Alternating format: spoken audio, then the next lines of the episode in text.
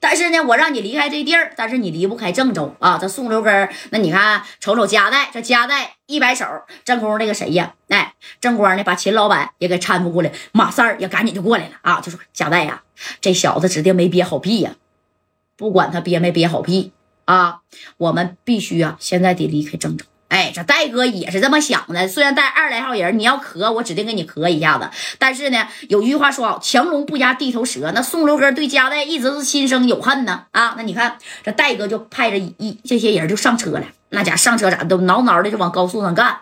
我要走，知道不？哎，你看这宋六哥当时 想走。哎呀，看过电影没啊？我就给你玩点刺激的。哎。你看啊，这宋六根紧接着就摆手跟着马小辫就说了：“去，拿着家伙事儿啊，五连子都给我端上，给家代呀，还有他们这几个老板，还有那个秦辉啊，尤其是那个叫李正光的啊，给他两条腿都给我废了，听见没？啊，不能让他离开郑州，就算是离开郑州，也不能让他站着回去，不能站着回去，你懂不？我让你爬着回去，哎，走着回去，懂没？你看。”这话啊，这不是说到这儿了吗？这头这马小辫那家就打电话了啊，兄弟们，曹家伙，京牌的车啊，给我上！哎，你看这加代虽然呢是提防着宋六根儿，但也不知道他宋六根儿啊卖的什么样，也没合计宋六根能追杀他呀啊！你看这加代这几个车夸夸夸在前面开，这这个秦虎还说呢，加代呀，我没寻思你真能来啊！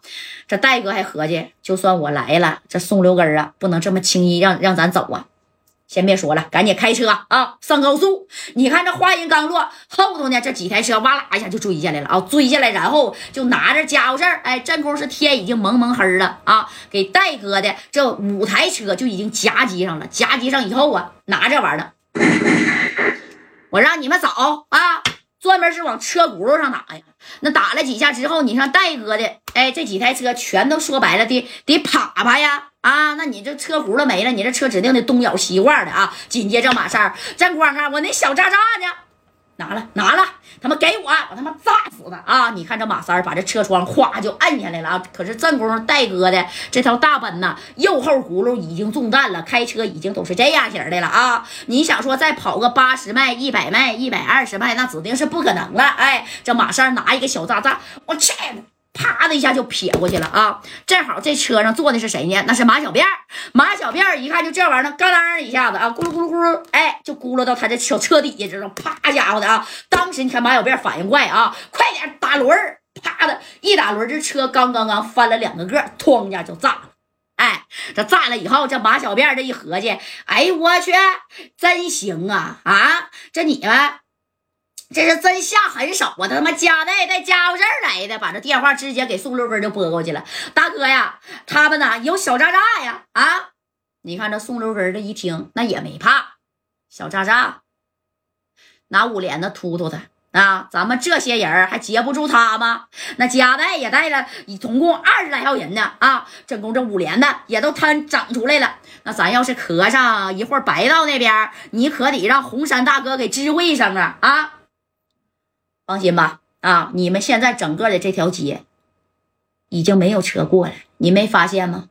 我早就让红山给安排好了啊！就算是你把天捅个窟窿，六扇门也到不了那儿，知道不？哎，那郝红山在郑州替这个宋六根给白道运作的那是明明白白的。你看啊，这马三儿铁完一个以后，直接就炸翻倍了。紧接着啊，就跟着李正光说了：“正光啊，还有没呀？有。”有给你这马三拿着个小渣渣啊，又拿了俩。正宫，你看这戴哥呀，三哥呀，别撇了，咋不撇呀？炸死他！